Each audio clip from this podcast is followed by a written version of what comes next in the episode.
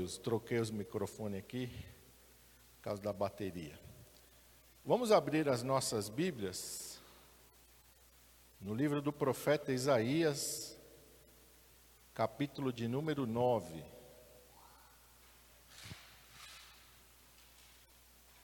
Isaías, capítulo 9. Isaías, o profeta messiânico. Amém? Que privilégio, hein? Isaías foi, no Velho Testamento, o profeta que Deus mais usou para falar sobre o Messias. Viveu cerca de 700 anos antes de Jesus. Num período turbulento do reino de Judá. E segundo alguns historiadores, né, o livro do profeta Isaías não, não fala acerca da vida do, do profeta Isaías, fala acerca do ministério. Mas o profeta Isaías, ele morreu martirizado, segundo nos conta a história. Foi cerrado ao meio. Foi cerrado ao meio profeta Isaías provavelmente pelo rei Manassés. Foi um rei mau, um rei ímpio. Mas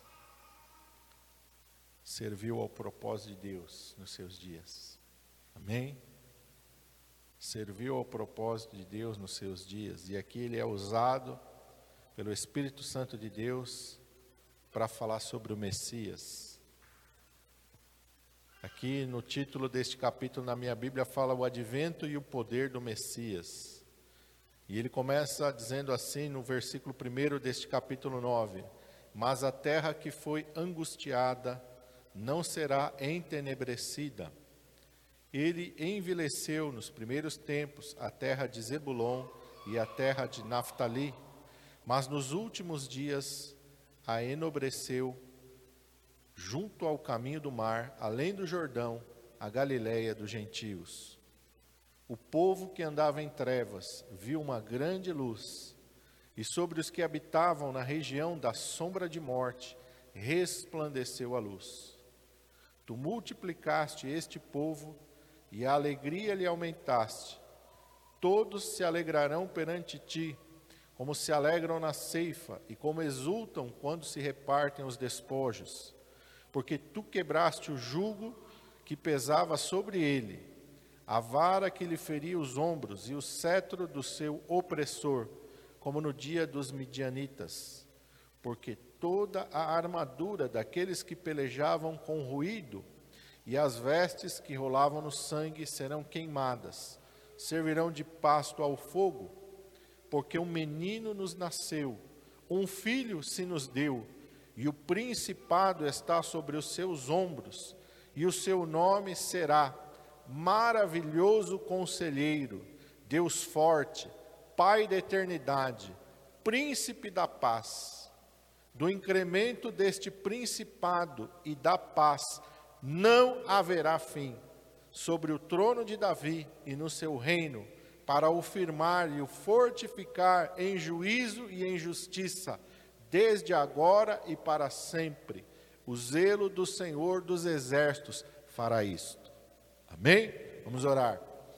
Pai, em nome de Jesus, estamos diante da tua palavra, palavra viva, palavra verdadeira, palavra, Senhor amado, que é o nosso alimento, palavra que é, Senhor amado, a base de sustentação da nossa vida, o alicerce da nossa fé. A fé vem por ouvir e o ouvir pela palavra de Deus. A fé não vem de um sentimento, ela não, não é uma coisa mística, é uma coisa espiritual, sobrenatural, que vem do Senhor pela Sua palavra.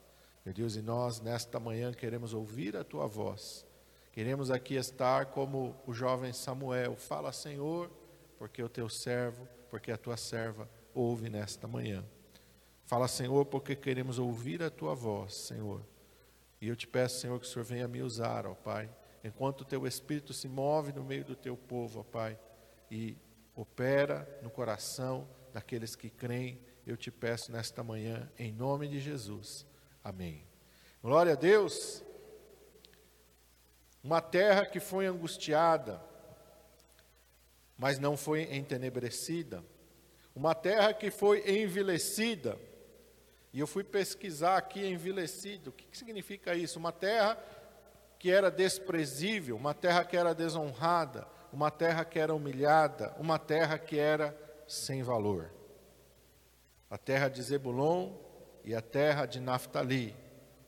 Diz aqui aquele caminho junto do mar, o mar da Galileia, onde Jesus realizou a maior parte do seu ministério. É desse caminho que esse texto está falando. É deste lugar onde Jesus morou e onde Jesus realizou a maioria dos seus sinais e dos seus milagres e dos seus ensinamentos. Esta terra que era desprezível, desonrada, humilhada e sem valor, a Galiléia dos gentios. Quando alguém vai dizer a Felipe,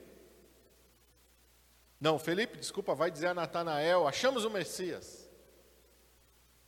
Jesus de Nazaré. Natanael diz: Nazaré?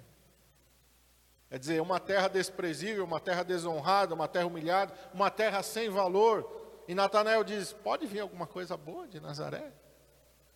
Pode vir alguma coisa boa da Galiléia? E Jesus morou e cresceu em Nazaré, conforme Mateus 2, 23, quando Jesus é levado por José, seu pai, para o Egito para fugir da ira de Herodes. Eles ficam ali um tempo e depois o anjo vem e fala: pode voltar para Israel já. Herodes já está morto, aqueles que procuravam a vida do menino estão mortos. A palavra de Deus diz que José então vai morar na Galileia.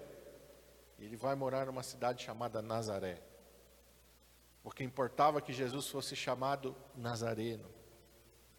Ser chamado de Nazareno não era uma coisa nobre.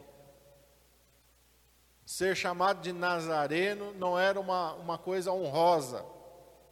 Porque nós olhamos para a palavra de Deus, era uma terra envelhecida. Era uma terra desprezível, uma terra desonrada, uma terra humilhada, uma terra sem valor. Não era uma coisa de honra carregar o título de Nazareno, pelo contrário. Não era uma coisa boa ser um galileu, como nós chamamos, né, Jesus, até cantamos Galileu. Não era um título de honra.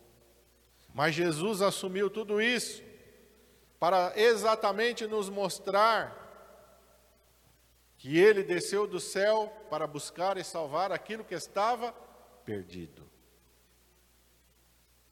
Ele veio buscar e salvar aquilo que estava perdido, aquilo que era desprezível, aquilo que era desonrado, aquilo que era humilhado, aquilo que não tinha valor nenhum. E nisso aí você pode incluir a minha e a sua vida. Amém? Jesus cresceu em Nazaré, ele foi chamado de Nazareno. Quando João Batista foi preso, a palavra de Deus vai dizer lá em Mateus 4,3 que ele se mudou dali para Cafarnaum. E eu quero ler esse texto, porque Mateus vai fazer referência direta a esse texto, a essa profecia de Isaías. Por que, que Jesus se mudou de Nazaré e foi morar em Cafarnaum? Mateus capítulo 4, a partir do versículo 12. Está escrito assim: Jesus, porém, ouvindo que João estava preso, voltou para a Galiléia e, deixando Nazaré, foi habitar em Cafarnaum, cidade marítima, aonde?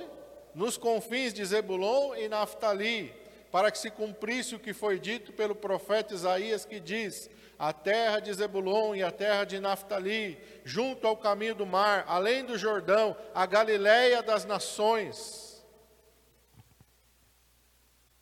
O povo que estava assentado em trevas viu uma grande luz, e os que estavam assentados na região e sombra da morte, a luz raiou. É o mesmo Mateus está citando literalmente Isaías 9, porque aqui também vai falar no verso 2: o povo que andava em trevas viu uma grande luz, e sobre os que habitavam na região da sombra de morte resplandeceu a luz. Um povo que estava sem esperança, um povo que estava sem perspectiva, um povo que não tinha conhecimento das coisas de Deus. E aqui, quando ele fala a luz, ele não está falando da luz do dia, porque lá os dias estavam normais, o sol nascia, o sol se punha, eles tinham fogo, eles tinham lâmpadas de, né, de, de azeite nas suas casas, queimavam lá, tinha sua iluminação normal, mas quando ele está falando desta luz, ele está falando da revelação da palavra de Deus. Eles eram dos filhos de Israel, mas eles estavam perdidos, sem luz sem revelação, sem iluminação, sem conhecimento das coisas de Deus. E assim é toda pessoa que não se entrega ao Senhor Jesus, e assim é toda pessoa que não nasceu de novo, ela está em trevas, em densas trevas. Não tem o conhecimento das coisas de Deus, não tem a revelação das coisas de Deus. E isso acontece com todo aquele que se afasta da presença de Deus. Deus é luz, e quando nós nos afastamos da presença de Deus, nós nos colocamos em trevas. Paulo fala: o Deus deste mundo cegou o entendimento daqueles que rejeitam a palavra de Deus daqueles que desprezam a palavra de Deus. Por isso que quando nós olhamos para os nossos dias, nós vemos tanta maldade, tanta perversidade.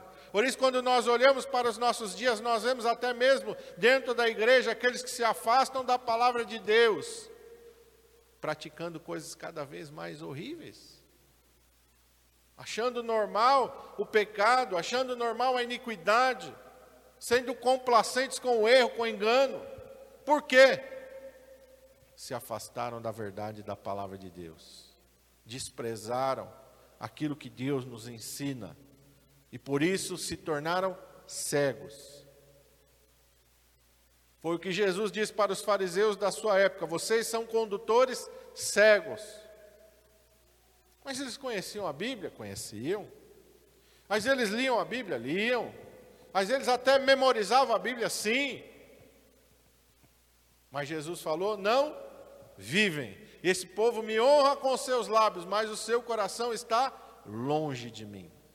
Ensinando preceitos que são de homens. E aí, quando nós olhamos para os nossos dias, nós vemos as pessoas desprezando a palavra de Deus, fazendo aquilo que a palavra de Deus diz para não fazer, aprovando aquilo que a palavra de Deus diz que Deus rejeita, odeia, abomina. E querem ter a bênção de Deus, fazendo aquilo que é errado. Se abençoam a si mesmos, porque a bênção de Deus não tem. Então se abençoam a si mesmos, se enganam a si mesmos. E não somente estão cegos, mas estão guiando outros cegos. E Jesus fala que eles vão cair num buraco. E se fosse só um buraco aqui, que você levasse no médico e a pessoa fosse curada, não teria problema. Mas eles vão cair num poço de perdição eterna. Vão ser lançados no inferno. Porque estão rejeitando o conhecimento de Deus, estão rejeitando os princípios da palavra de Deus, estão colocando os seus ensinamentos, a voz do homem, o entendimento do homem, a ciência do homem acima da palavra de Deus. Eu creio que, desde que eu me lembro da minha vida, esse é o período que mais a gente ouve falar da ciência, ciência. Todo mundo fala de ciência, todo mundo virou cientista, do dia para a noite. A televisão, então, é a maior autoridade em ciência agora. Você vê jornalista batendo boca com o médico agora, dizendo que o médico está errado. Que tempo é esse que nós vivemos? Em que o homem cria para si leis, estatutos, e impõe. Alguns países, se você pregar contra algumas coisas que a Bíblia condena, você é preso, não é permitido. Os homens estão colocando o seu desejo, o seu pecado, a corrupção do seu coração acima da palavra de Deus. Estão se afastando da luz e cada vez mais se colocando em trevas. Estão se afastando da luz. E o que, que significa se afastar da luz? O que, que a luz tem? A palavra de Deus diz aqui que esta grande luz e ele no verso 2 ele fala: o povo que estava em trevas viu uma grande luz, e sobre aqueles que estavam na região da sombra de morte resplandeceu a luz. O que, que ele está falando? Eu quero ver com você Malaquias 4:2. Olha o que Malaquias fala a respeito de Jesus, a respeito das coisas de Deus.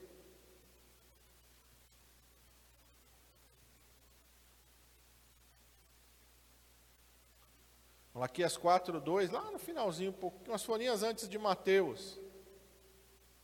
Ele diz assim: Mas para vós que temeis o meu nome, nascerá o sol da justiça, e salvação trará debaixo de suas asas, e saireis, e crescereis, e pulareis como os bezerros no servadouro. O sol da justiça nascerá para vós que temeis o meu nome. E o que significa isso? Salvação e justiça ele vai trazer debaixo das suas asas.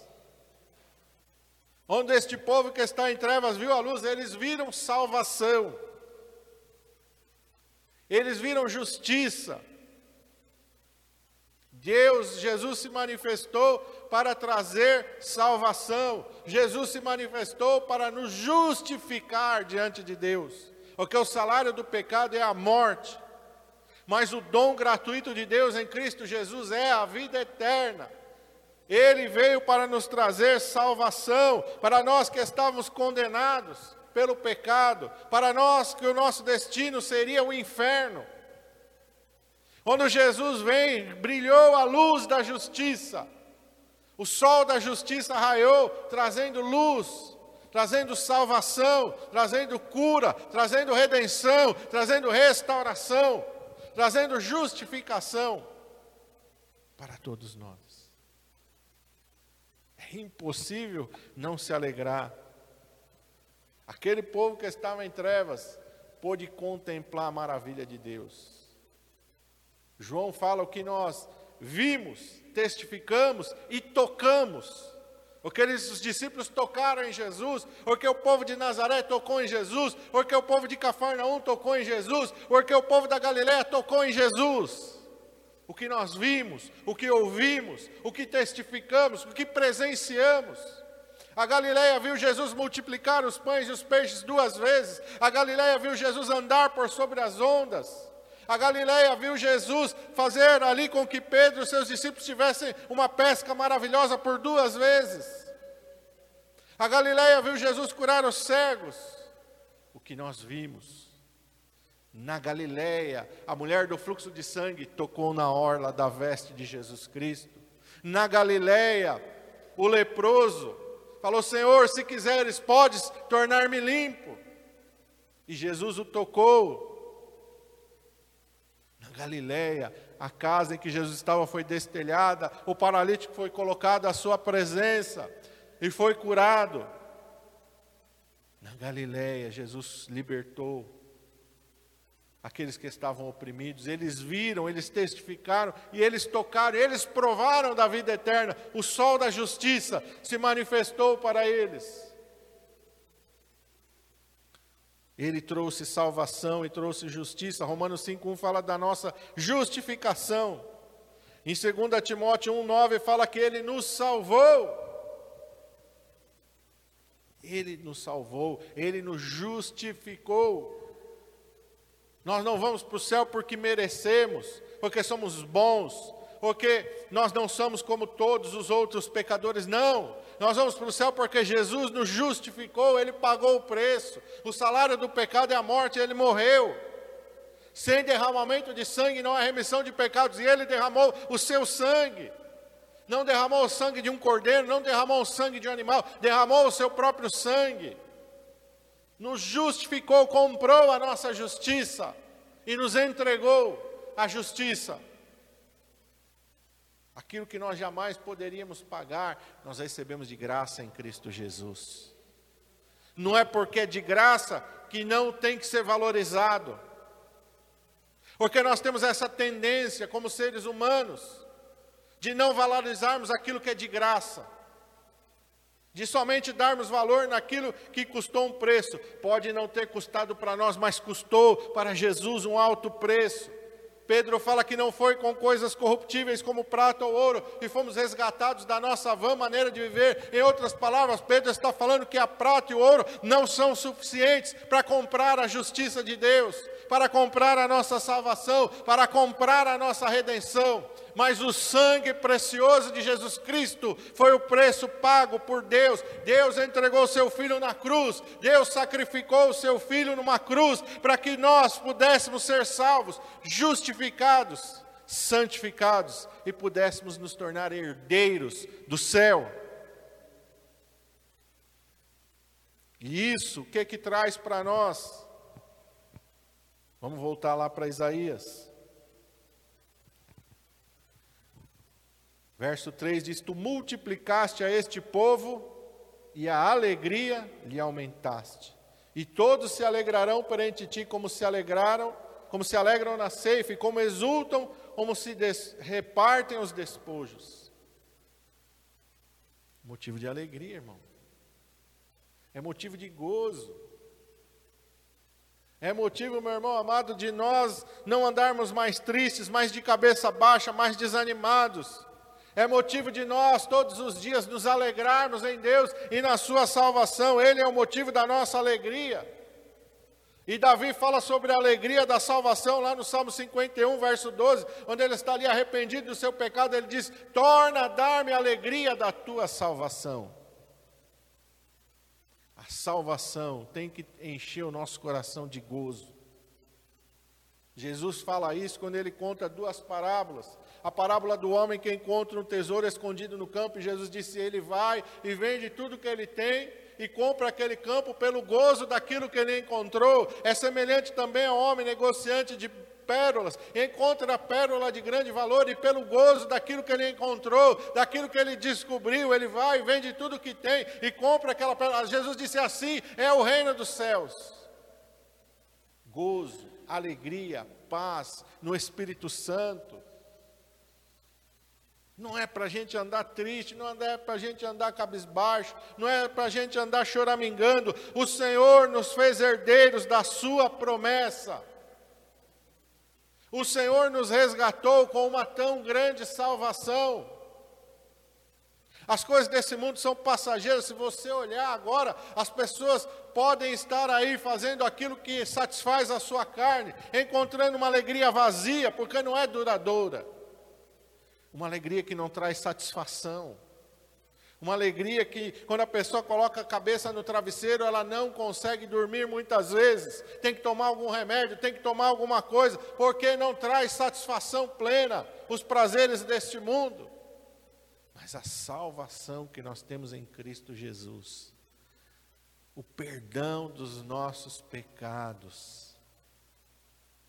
Irmão, saber que Deus nos ama isso não enche teu coração de alegria, saber que Deus sabe o teu nome, conhece o teu assentar, conhece o teu levantar. De longe ele sabe os teus pensamentos, ele sabe quantos fios de cabelo tem na sua cabeça. Quando você chora, a palavra de Deus diz que ele recolhe as tuas lágrimas. Tem o seu nome escrito no livro da vida. Tem uma aliança de sangue com você, uma aliança de vida. Não é suficiente isso para te alegrar. Não é suficiente isso para te satisfazer. As coisas do mundo, meu irmão, a pessoa pode estar aqui agora pulando e dançando, se, se ela morrer, ela vai chorar eternamente, ela vai gemer eternamente.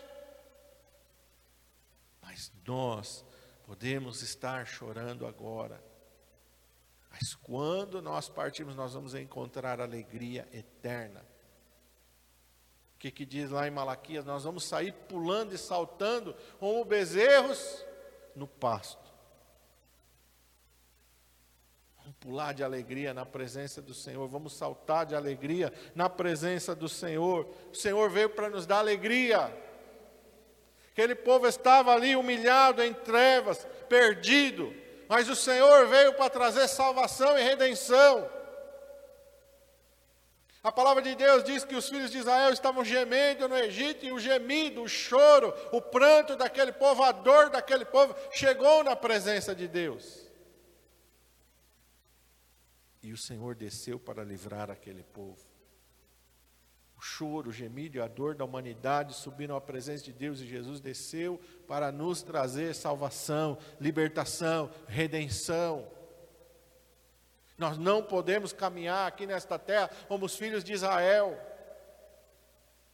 E eles foram libertos, mas não entraram na terra da promessa. Por quê? Porque não se alegraram na salvação, na libertação, na redenção que receberam. A cada dificuldade, a cada problema, ficavam com vontade de voltar atrás. Ficavam com vontade de voltar para o Egito. Saíram do Egito, mas o coração deles ficou no Egito. Deus não quer que isso aconteça conosco. O nosso coração não pode estar no mundo, Deus nos tirou do mundo. E a salvação tem que preencher o nosso coração e a nossa vida. Servir a Deus não pode ser um peso para nós. Servir a Deus não pode ser uma coisa que a gente faz por obrigação. O Senhor Jesus Cristo nos libertou Gálatas 5:1, verso 4 aqui diz, olha, vamos ler primeiro Isaías 9:4, diz assim: "Porque tu quebraste o jugo que pesava sobre ele". Jugo quer dizer servidão, escravidão. Se você já viu um carro de boi, tem uma madeira bem grossa que fica aqui, ó, no pescoço do boi, no carro de boi, aquilo é o jugo. E coloca o boi ali para andar naquele rumo. Aquilo é o jugo que Jesus quebrou esse jugo, nos libertou da escravidão, a vara que nos feria, que feria os nossos ombros, o cetro daquele que nos oprimia. Satanás nos tinha por escravos e Satanás tem por escravos as pessoas do mundo.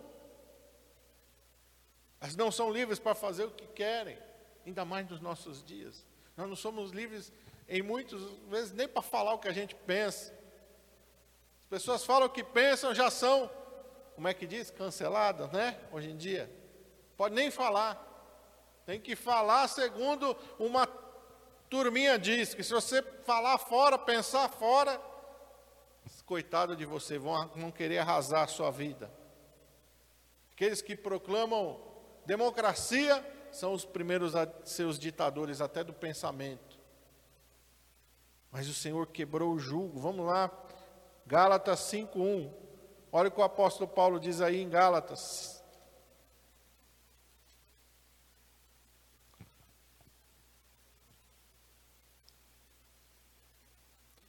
Estai, pois, firmes na liberdade com que Cristo nos libertou, e não torneis a meter-vos debaixo do jugo da servidão.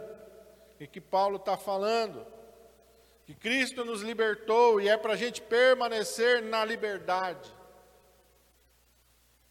Porque o escravo não tem liberdade. Ah, pastor, isso é uma redundância, é verdade. Mas o que muitas pessoas não entendem é que o pecado escraviza o homem. Vai dizer, não, pastor, eu faço o que eu quero. Vê uma pessoa que sofre com alcoolismo. Vê uma pessoa que sofre com o vício do cigarro, que sofre com o vício das drogas, ou qualquer outro vício, pornografia, prostituição, não é livre. É escravo. E o pecado escraviza, seja ele qualquer que for. Pode ser a mentira, pode ser o engano, pode ser a mágoa, pode ser o ressentimento, pode ser o rancor. O pecado escraviza o ser humano. E Paulo está dizendo: nós já fomos livres, vamos permanecer nessa liberdade. Como é que a gente faz para permanecer na liberdade? Obedecendo a palavra de Deus, vivendo a palavra de Deus. Não vamos voltar atrás. Não vamos voltar atrás. O povo de Israel a todo momento ficava falando: olha, quem dera estivéssemos no Egito. Quando Moisés sobe no monte lá e fica na presença de Deus, ó, Moisés morreu. Arão, faz-nos Deus que nos levem de volta para o Egito. Onde depois eles enviaram os espias, os doze espias, e eles voltaram ali, dois com relatório bom, mais dez com relatório mau. O que, que eles disseram? Vamos eleger para nós um capitão que nos guie até o Egito. Todo momento desejando voltar para a escravidão. Temos saudades dos pepinos, dos melões que comíamos a fartar. É uma escravidão tão maldita que a pessoa fica na ilusão de que é bom. Pessoa fica na ilusão de que aquilo é bom. E não é. Não é bom. O salário do pecado é a morte não é somente a morte física, é a morte eterna, principalmente. Quantas pessoas estão no inferno gemendo? Quando a gente olha para a parábola do rico e Lázaro, o que daria o rico para voltar? Irmão, nós temos uma salvação, nós temos uma redenção, nós temos uma aliança eterna com Deus. Não podemos desejar voltar para trás. Por quê? Porque Deus é fiel. Vamos voltar para Isaías 9, verso 6. Porque um menino nos nasceu, um filho se nos deu, o principado está sobre os seus ombros, o seu nome será maravilhoso conselheiro, Deus forte, Pai da eternidade, o príncipe da paz. Do incremento deste principado e paz não haverá fim sobre o trono de Davi e no seu reino, para o firmar e o fortificar em juízo e em sua justiça, desde agora e para sempre. O zelo do Senhor dos Exércitos fará isso. Jesus veio Deus cumpriu a sua promessa. Isaías está falando acerca de um futuro que ele não sabe quando vai ser. Ele está anunciando para Israel: vai chegar o Messias, da mesma maneira que Deus anunciou no jardim do Éden: vai nascer um descendente da mulher e vai esmagar a cabeça da serpente. Quando Moisés está se despedindo dos filhos de Israel, ele está falando: Deus vai levantar no meio de vós um profeta semelhante a mim, a ele ouvi. Deus está anunciando o nascimento do Messias e o Messias veio. E Jesus nasceu e Deus cumpriu a sua promessa. O redentor veio, o sol da justiça nasceu, a luz raiou, a salvação chegou até nós, ela nos alcançou. Gálatas 4, vamos lá, voltar para Gálatas de novo, capítulo de número 4.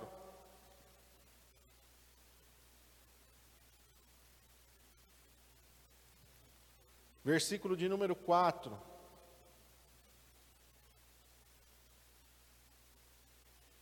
Paulo está falando de Jesus Cristo, ele fala assim: Mas vindo a plenitude dos tempos, Deus enviou o seu filho, nascido de mulher, nascido sob a lei, para remir os que estavam debaixo da lei, a fim de recebermos a adoção de filhos. E porque sois filhos, Deus enviou aos nossos corações o espírito de seu filho, que clama Abba, que clama Pai, assim que já não há mais servo nem mais filho, e se és filho, és também herdeiro de Deus por Cristo Jesus, vindo à plenitude dos tempos. Que plenitude dos tempos é essa, pastor? Não tinha eletricidade, não tinha internet, não tinha carro, não tinha conforto nenhum. A plenitude dos tempos não é porque a humanidade tem conforto. A plenitude dos tempos é quando Deus envia salvação e redenção para a humanidade, quando Deus cumpre em Jesus Cristo a sua promessa, quando nasce o sol da justiça, quando a salvação vem, quando a liberdade vem, quando o perdão vem, quando somos livres da mão de Satanás onde somos livres, essa é a plenitude dos tempos. A plenitude dos tempos é quando Deus pisa na terra, quando Deus se torna carne, quando Deus se torna semelhante a nós.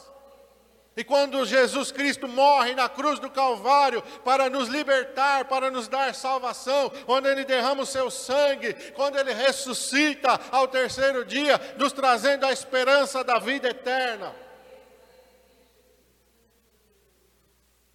Buda não ressuscitou, Maomé não ressuscitou, ninguém ressuscitou a não ser Jesus Cristo. Só Jesus Cristo tem a promessa da vida eterna. Só Jesus Cristo tem a promessa da salvação. As outras religiões é o homem tentando se tornar bom para merecer a salvação, jamais vai conseguir. Só Jesus é o caminho da vida eterna. Ele diz: Eu sou o caminho, a verdade e a vida. Ninguém vem ao Pai a não ser por mim. Muitas pessoas dizem: todas as religiões levam a Deus, todas as religiões vão levar ao inferno, somente Jesus leva ao céu. Todos os caminhos são bons. Não, só há um caminho, e esse caminho se chama Jesus Cristo. Só há uma verdade, essa verdade se chama Jesus Cristo. Só há um Salvador, e esse Salvador se chama Jesus Cristo. Só Ele pode nos dar a vida eterna. Deus é fiel. Deus cumpriu as suas promessas. Deus cumpriu aquilo que ele havia prometido para o homem. Ele enviou o seu filho. Ele enviou Jesus. E Jesus nos ama. E Jesus veio estender a sua salvação de graça a nós. Desprezíveis, desonrados, humilhados, sem valor nenhum. Feche teus olhos, curva a tua cabeça.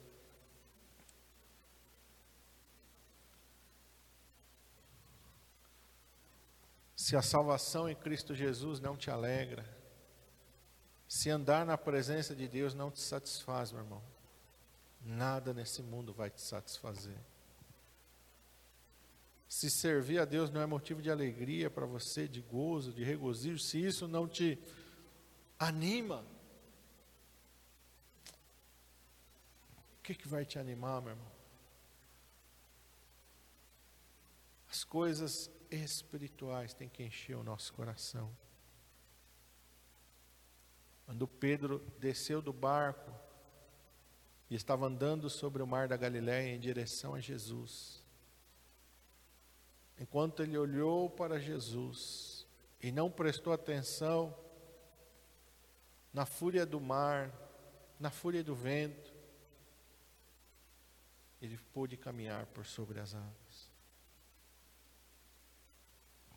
No momento em que ele começou a olhar para as circunstâncias à volta dele, ele teve medo.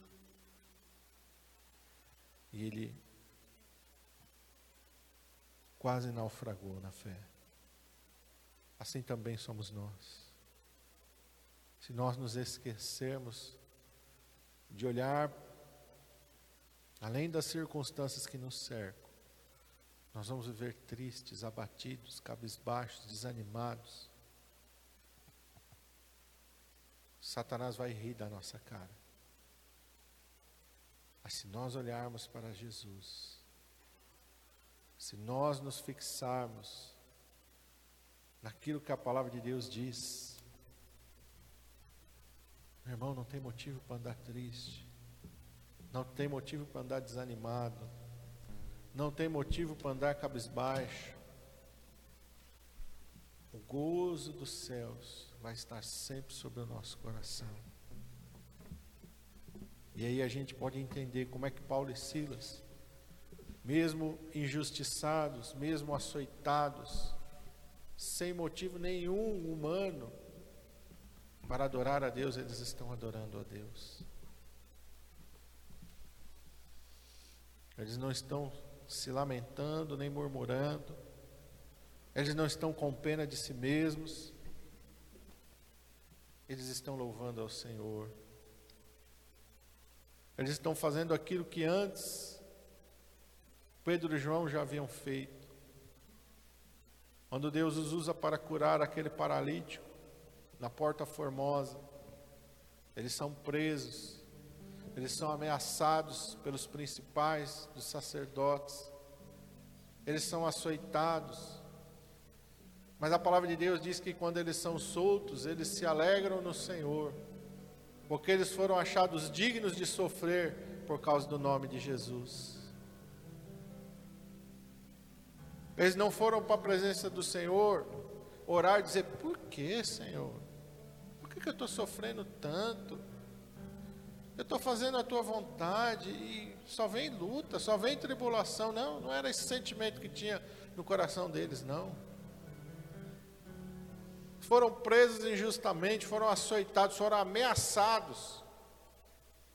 Mas a palavra de Deus diz que eles se reúnem, eles levantam aos céus e eles começam a orar e dizer: Nós te adoramos, ó Senhor, porque fomos dignos de sofrer pelo nome de Jesus. E a palavra de Deus diz que o lugar que eles estavam moveu, tremeu.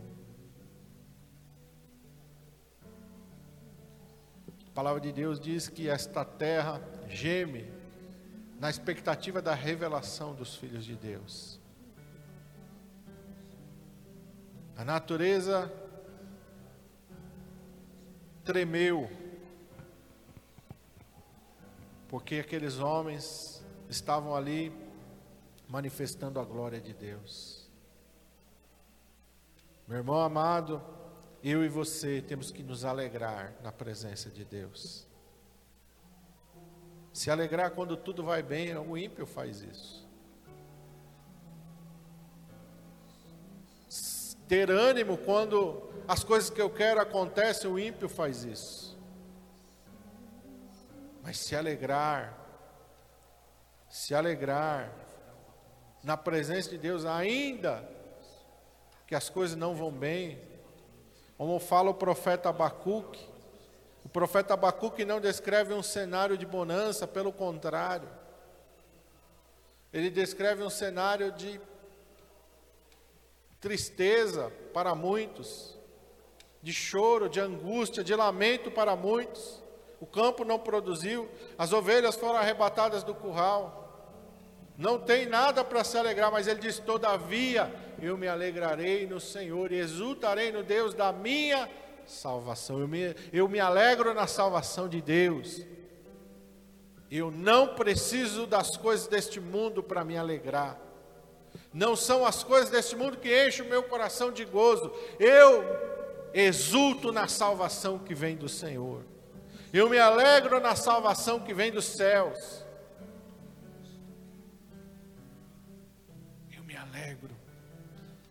Porque Deus é a minha alegria. Eu me alegro, porque a salvação dele é a minha gozo, é a minha realização. Eu me realizo em Deus. Eu não me realizo nas coisas deste mundo, eu me realizo em Deus. Nós precisamos alcançar esse nível de fé, de intimidade, de maturidade com Deus. Nós precisamos caminhar é aí. É nesse nível que o Senhor quer nos levar. É num nível em que Ele é suficiente, em que Ele basta. Não precisamos de mais nada. Se Deus não for suficiente para mim e para você, irmão, nada nesse mundo vai ser suficiente. Mas que Ele seja o teu e o meu tudo. Que Ele seja o nosso tudo. Nos alegremos e nos regozijemos nele e na salvação que vem dele. Aleluia.